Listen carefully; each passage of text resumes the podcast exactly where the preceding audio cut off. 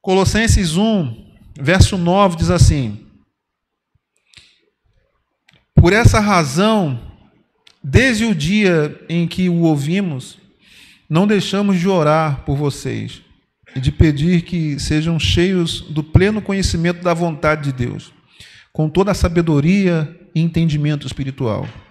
E isso para que vocês vivam de maneira digna do Senhor e em tudo possam agradá-lo, frutificando em toda boa obra, crescendo no conhecimento de Deus e sendo fortalecidos com poder ou com todo poder, de acordo com a força da sua glória, para que tenham toda perseverança e paciência com alegria, dando graças ao Pai que nos tornou dignos de participar da herança dos santos no reino da luz.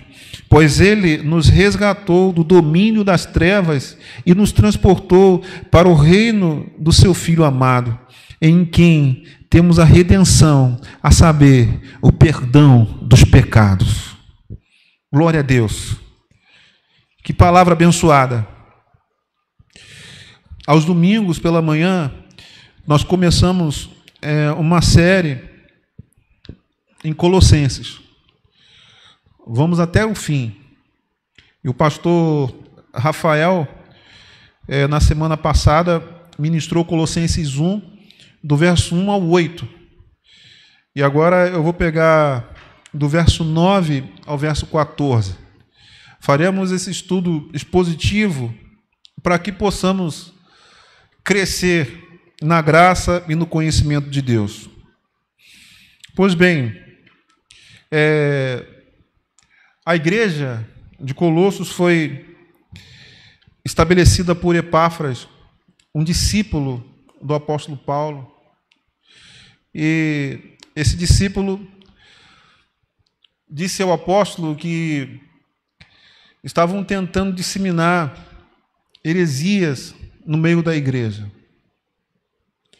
é, não só heresias relacionadas à, à lei mosaica, né, aos rituais da antiga aliança, mas também heresias baseadas em filosofias que não tinham nada a ver com o fundamento cristão. Quando eu falo da lei, é porque em Cristo nós vivemos na nova aliança. O apóstolo Paulo pregou isso de uma maneira gloriosa. Só que a igreja havia sido edificada sobre esse fundamento, mas haviam mestres tentando trazer novamente os princípios da antiga aliança, a forma de cultuar a Deus com base na antiga aliança. E isso chegou ao apóstolo por intermédio do seu discípulo. E ele escreve essa carta para combater essas heresias. Mas o que me chama bastante atenção é que ele começa fazendo uma saudação e ressaltando os pontos positivos da igreja. Ele diz assim, no verso 3: Sempre agradecemos a Deus, o Pai de nosso Senhor Jesus Cristo quando oramos por vocês, pois temos ouvido falar da fé que vocês têm em Cristo Jesus e do amor por todos os santos. Era uma igreja que cria no Senhor Jesus Cristo, que tinha amor pelas pessoas, pela igreja. E ele continua: por causa da esperança que lhes está reservada nos céus a respeito da qual vocês ouviram por meio da palavra da verdade, o Evangelho. Ele fala da fé da igreja, do amor, entretanto, ele vem alertando os irmãos acerca das heresias. E não somente isso, ele fala sobre a supremacia de Cristo. Ele fala sobre a beleza de Deus, o conhecimento de Deus, para que, através desse conhecimento, a igreja não viesse cair em falsas doutrinas. Por que, que eu estou falando isso? Muitos cristãos entendem da seguinte forma: eu já ouvi o Evangelho, então jamais serei levado por vento de doutrina. Só que existem coisas que são muito sutis, que você vai ouvindo, vai se acostumando, aí o seu coração vai se apegando, e de repente você já está distante da vontade de Deus. É muito sutil. Você quer ver uma coisa? O Evangelho é centrado na pessoa de Cristo.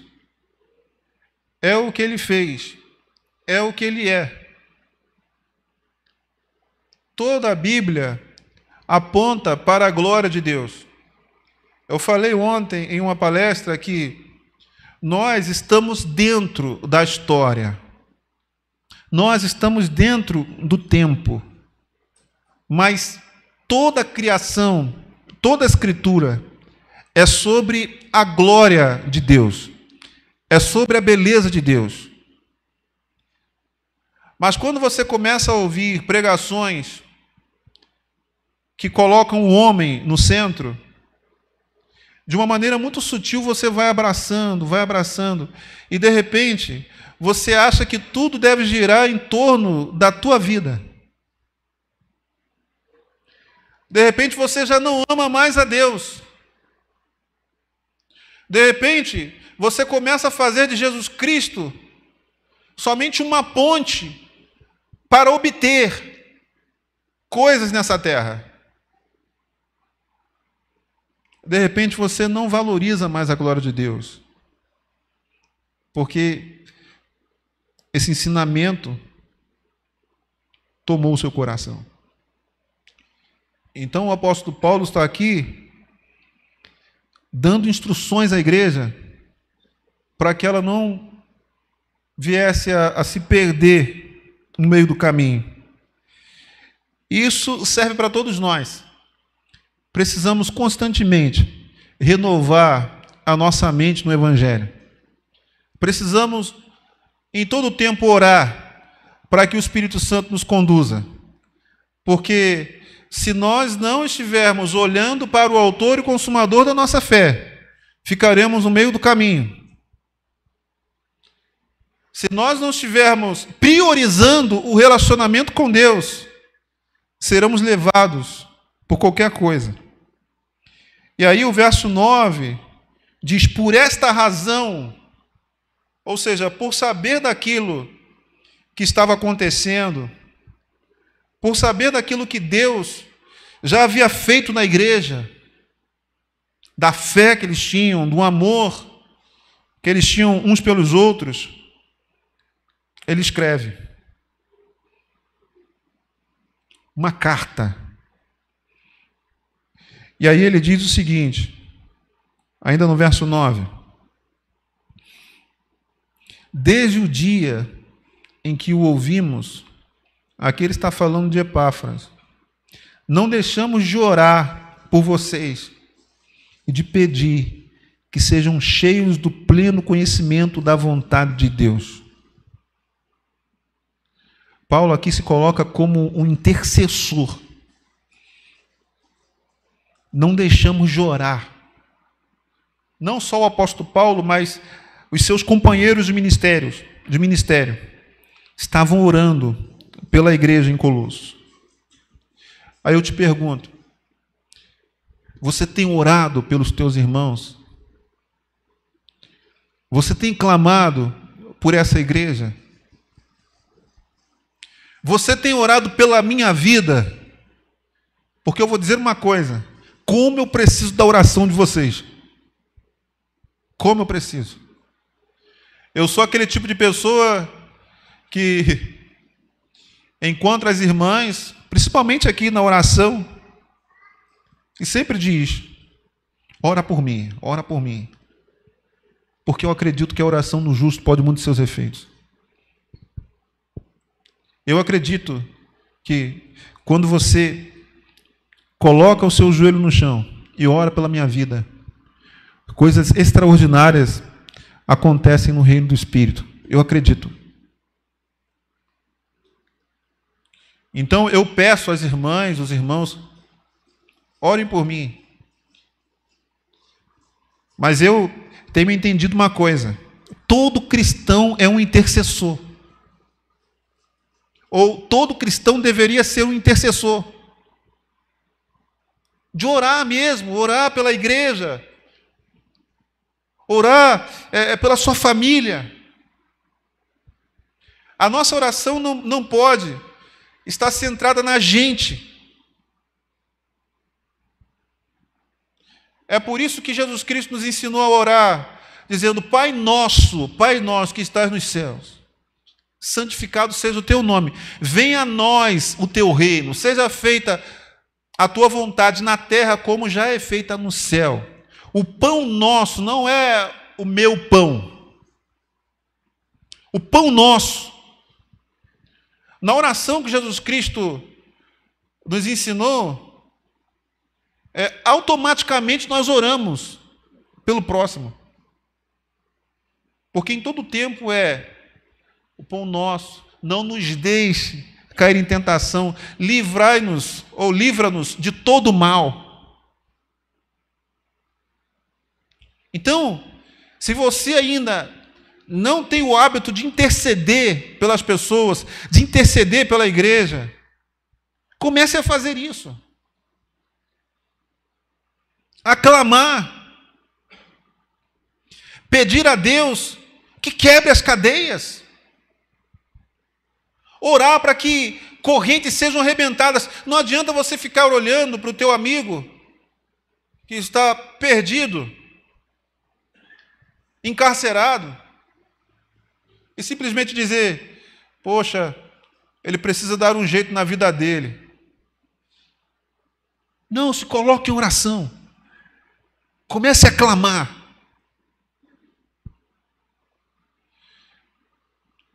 Eu não vejo a hora de estabelecer aqui nesse lugar uma sala de oração, de intercessão.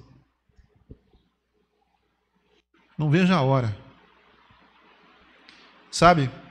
O momento em que os irmãos virão do trabalho, chegarão aqui, não vai ter pregação, ninguém pegando microfone para ensinar, vai ser um tempo de oração, intercessão. Se tem uma coisa que essa nação precisa, é da igreja clamando por ela, orando para que o reino de Deus venha para que a vontade dele seja feita aqui na terra, como já é feita no céu. Esse é um tempo de intercessão. Então o apóstolo diz: desde o dia em que o ouvimos, não deixamos de orar por vocês e de pedir que sejam cheios do pleno conhecimento da vontade de Deus.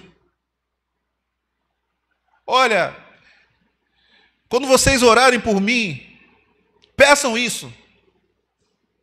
Deus, ilumina a mente dele, ilumina o coração dele, para que ele seja cheio do pleno conhecimento de Deus. Eu não sei você, mas eu quero ser cheio do conhecimento de Deus. Com toda a sabedoria e entendimento espiritual nós estamos vivendo um tempo em que muito se fala sobre entendimento emocional ou. Como é que é? Inteligência emocional. Na tradução que eu li pela manhã, era exatamente isso: inteligência emocional. Só que Deus quer nos dar inteligência espiritual. A inteligência espiritual não vem do homem, ela é dada pelo Espírito, é algo que acontece dentro de nós. Nós lemos as Escrituras, meditamos, e o Espírito Santo faz com que a palavra crie raízes dentro de nós. E a partir daí, nós nos movemos de uma maneira espiritual. A palavra que sai da nossa boca é dirigida pelo Espírito. Nós começamos a conduzir a nossa família pelo Espírito, não por aquilo que as pessoas estão dizendo, mas pelo Espírito. Aleluia.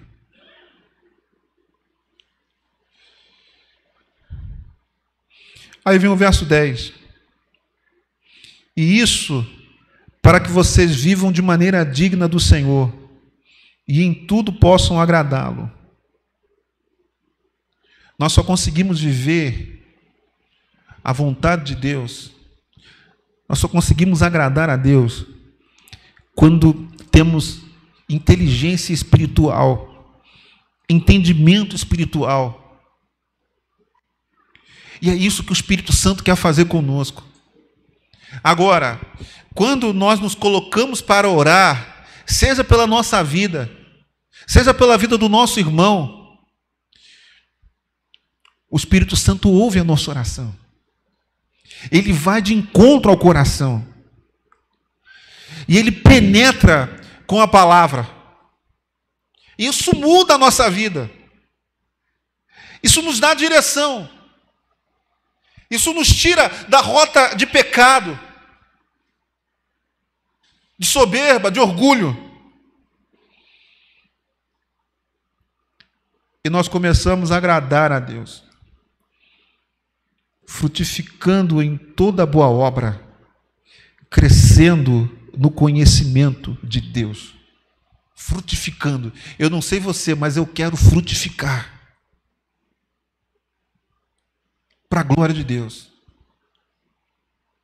Eu quero frutificar eu quero que a minha família veja a glória de Deus na minha vida. Eu quero que os meus amigos vejam o caráter de Cristo em minha vida. Porque não existe pessoa mais bela, não existe pessoa mais amorosa, não existe pessoa mais ousada que o nosso Senhor Jesus.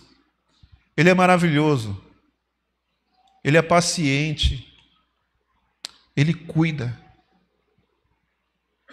Ele ama. Eu quero ser como Jesus.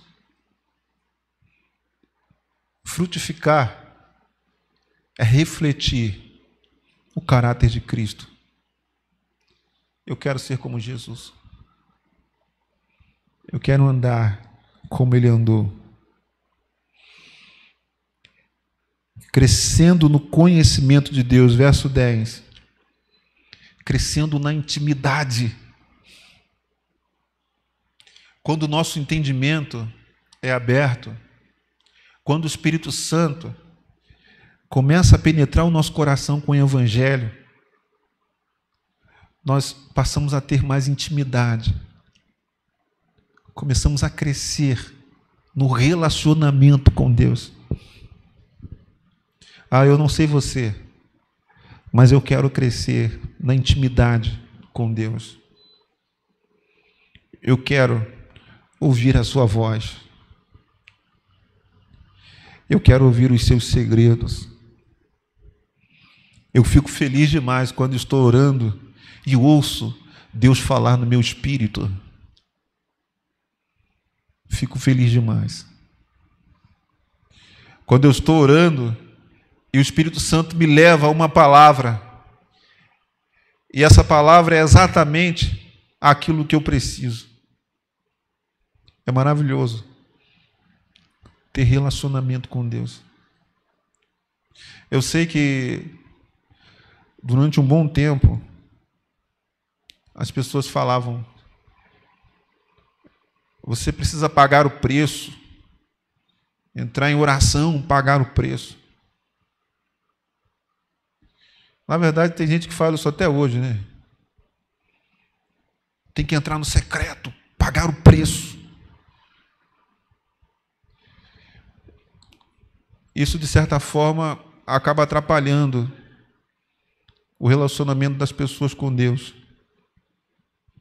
Sabe por quê? Porque oração não é um preço a ser pago. mas um presente a ser desfrutado. Oração é relacionamento com a pessoa mais importante de todo o universo, Jesus. Se você quiser falar com o teu presidente agora, você não consegue. Se você quiser falar com um deputado, você não consegue. Mas se você quiser falar com o Rei da Glória, aleluia, você entra no teu quarto, fala com Ele, ouve a sua voz. E o apóstolo Paulo estava orando para que essa igreja crescesse no conhecimento de Deus, crescesse na intimidade. Eu quero crescer na intimidade com Deus.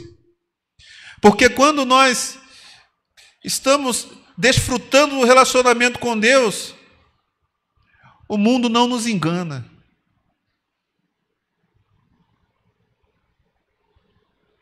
As palavras que não são de Deus não prosperam. Porque diante de Deus nós descobrimos quem somos nele. Nós descobrimos a nossa identidade. Olhamos para Ele e descobrimos quem somos. Somos filhos de Deus. Somos amados por Deus somos novas, novas criaturas. As coisas velhas já passaram, tudo se fez novo. Agora, sem relacionamento com Deus, qualquer voz começa a ganhar força do nosso coração. Aí alguém diz: Você é um fracassado.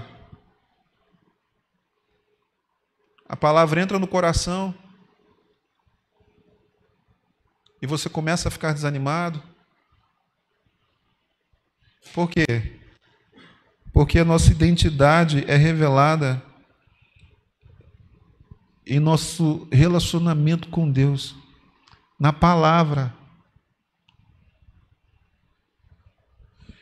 Ele é o amor encarnado, ele é a justiça encarnada. Ele é o sentido da vida.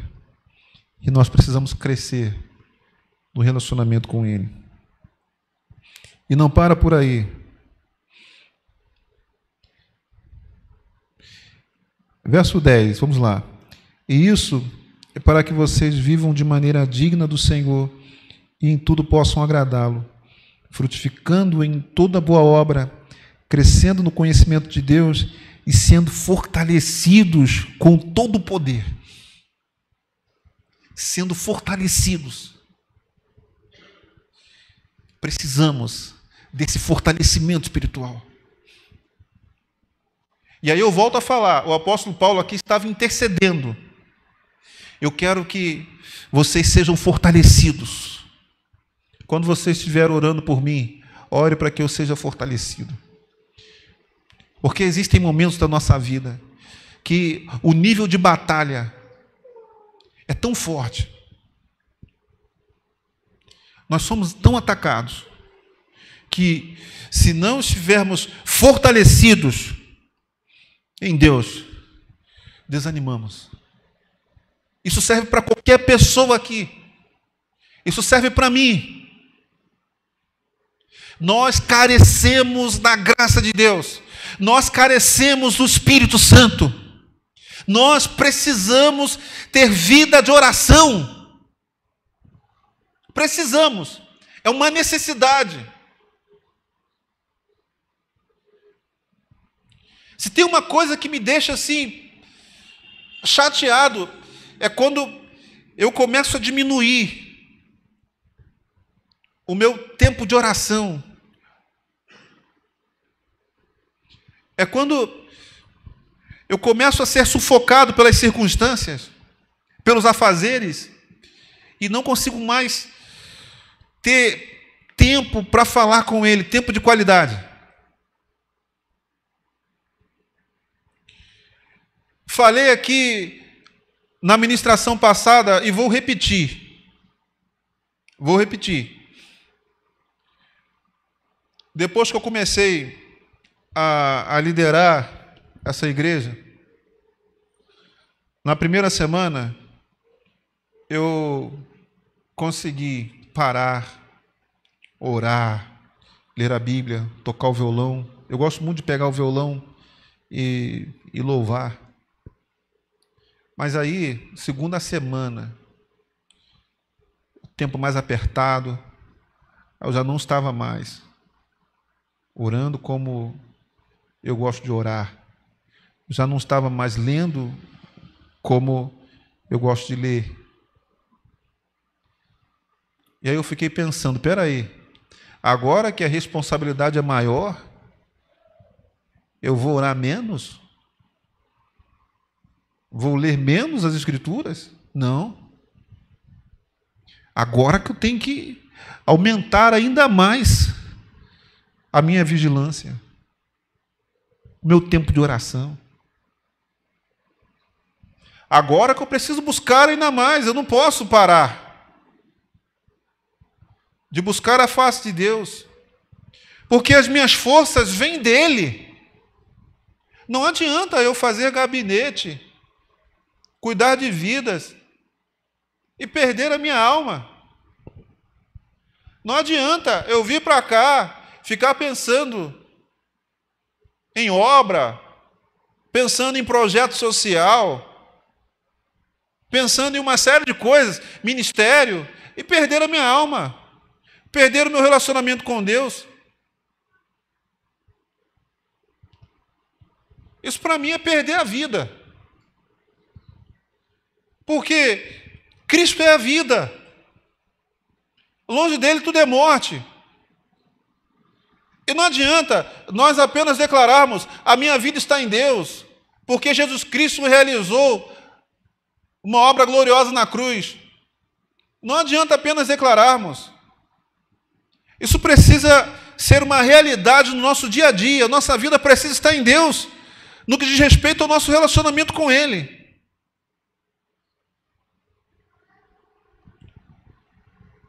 Nós não podemos abrir mão do fortalecimento que vem da glória de Deus. Não podemos. Falei na semana passada sobre oração e, e repito: a igreja não pode parar de orar, de buscar. Eu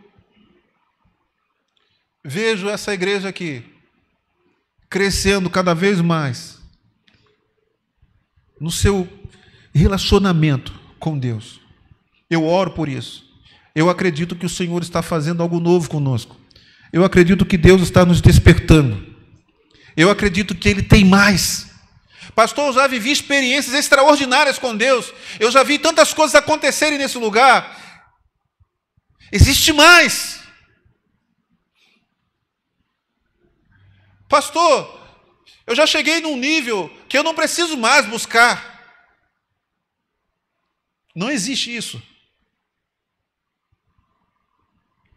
Ou você tem vida com Deus, relacionamento com Deus, ou você ficará pelo caminho, desanimado, frustrado.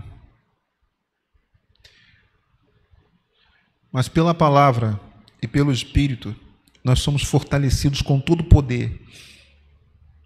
Verso 11 ainda, de acordo com a força da sua glória para que tenham para que tenham toda a perseverança e paciência com alegria.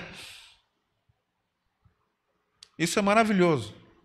Para que tenham toda a perseverança e paciência com alegria. Isso é muito forte se manter firme, paciente, com alegria. Porque a vida cristã é uma espera. A vida cristã é uma espera. A vida pela fé é uma espera. A fé é o firme fundamento das coisas que se esperam. A certeza de fatos que não se veem. Nós sabemos que Jesus Cristo vem. Nós sabemos que em Sua vinda nós teremos um corpo glorificado, nós o encontraremos. Nós sabemos que a criação será redimida. Nós sabemos. Mas até que Jesus Cristo venha, nós precisamos perseverar. Precisamos ter paciência. E nós só temos perseverança e paciência com alegria pela graça de Deus, pelo poder do Espírito Santo.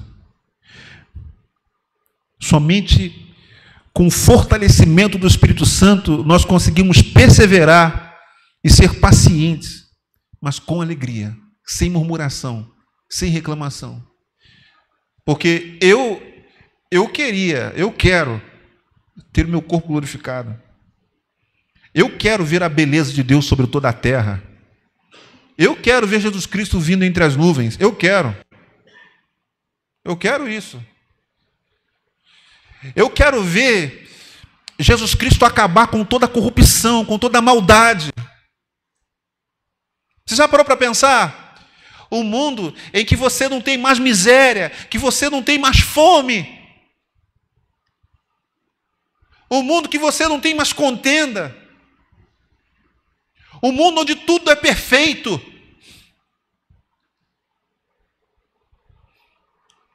Jesus Cristo vai trazer isso sobre, sobre a terra. Ele vai trazer, eu acredito. Um novo céu, uma nova terra. Tem muita gente que só pensa no céu.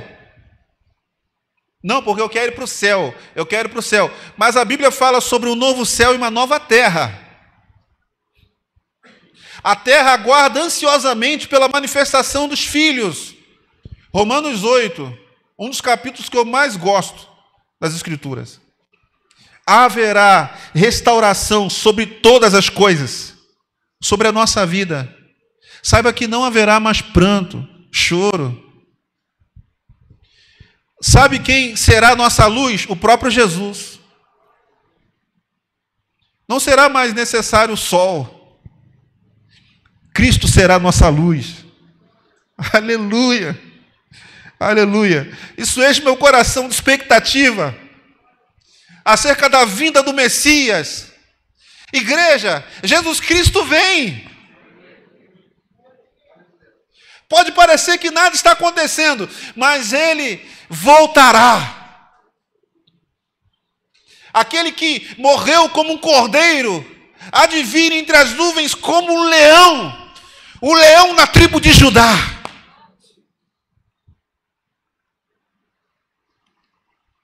Em suas asas, ele traz a cura para toda a criação. Jesus, o Messias. Aleluia. A nossa esperança. Mas até que ele venha, nós precisamos do Evangelho, do Espírito Santo, nos fortalecendo para que possamos perseverar e ter paciência com alegria. E não para por aí, dando graças ao Pai, verso 12, que nos tornou dignos de participar da herança dos santos no reino da luz.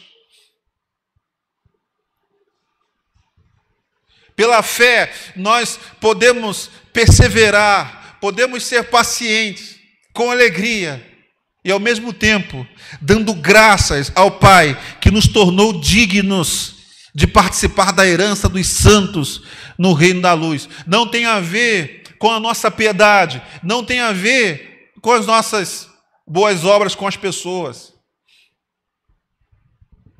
Tem a ver com aquilo que o Pai fez em nós através de Cristo Jesus. Ele mesmo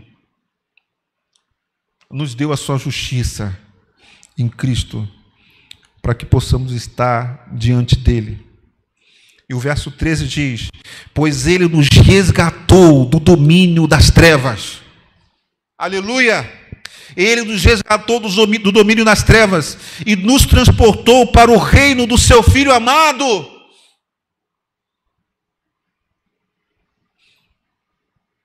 Isso é uma declaração de fé para as nossas vidas. Porque quem está no império das trevas vive debaixo do governo de Satanás.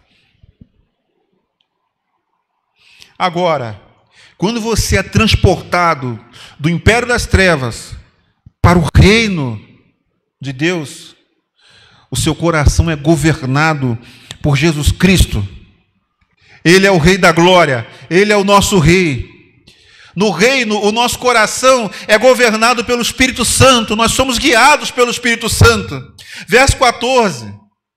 Ainda sobre Jesus, em quem temos a redenção, a saber, o perdão dos pecados. Aleluia. Em Cristo somos perdoados. Eu vou falar uma coisa para vocês. E quem muito é perdoado, muito ama. Quem sabe o quanto foi perdoado, muito ama. Lá na Assembleia de Deus, em Rio do Ouro, tinha um irmão que dava um glória, mas pensa no glória.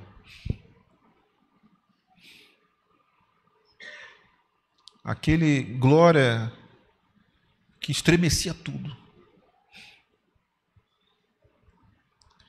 Aí algumas pessoas reclamavam. Não, porque ele glorifica muito alto. Um dia alguém disse assim: Não fala dele não. Sabe por quê? Você não sabe de onde ele foi tirado. Aí quando eu parei para pensar na vida daquele irmão, no que Deus fez na vida dele, eu cheguei à conclusão que ele estava certo.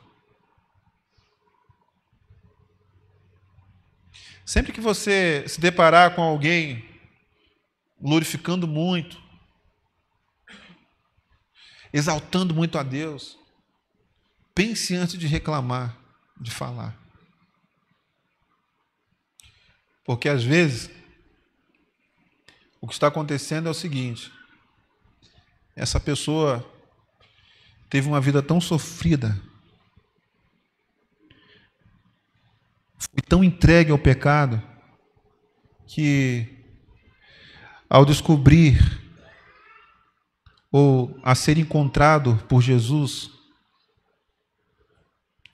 foi tomado de alegria. Ao ser encontrado por Jesus, foi tomado por gratidão. E agora ele quer gritar, ele quer saltar na presença de Deus, ele quer louvar com alegria. Às vezes eu fico vendo aqueles cultos lá na, na África, meus irmãos africanos, aquelas danças. E eu estive com, com um pastor angolano um tempo desse aí, e ele falando: olha, o nosso culto são três horas, quatro horas. Povo com alegria, dançando. Sabe por quê? Eles sabem de onde foram tirados. Quem muito é perdoado, muito ama. Vocês lembram da mulher que derramou unguento sobre Jesus quebrou o vaso. E tinha gente dizendo: Poxa, poderia vender. Poderia dar o valor da venda para os pobres. Mas aquela mulher sabia o quanto tinha sido perdoada. É por isso que uma vez eu estava ministrando aqui e falei aos irmãos: Olha, se você não é de falar em línguas, de dar glória, Apenas respeite aquele que faz. Sabe uma coisa que eu, que eu admiro nessa igreja? Que eu já percebo que há um respeito. Há um respeito. Eu respeito meu irmão que fica na dele, que cultua do jeito dele. Que ele não é muito de levantar e de saltar e de dar glória, mas ele está ali adorando. Eu respeito meu irmão. Mas eu também respeito meu irmão que levanta as mãos, que salta de alegria, que dá glória, que fala em línguas. Respeito. E eu fico feliz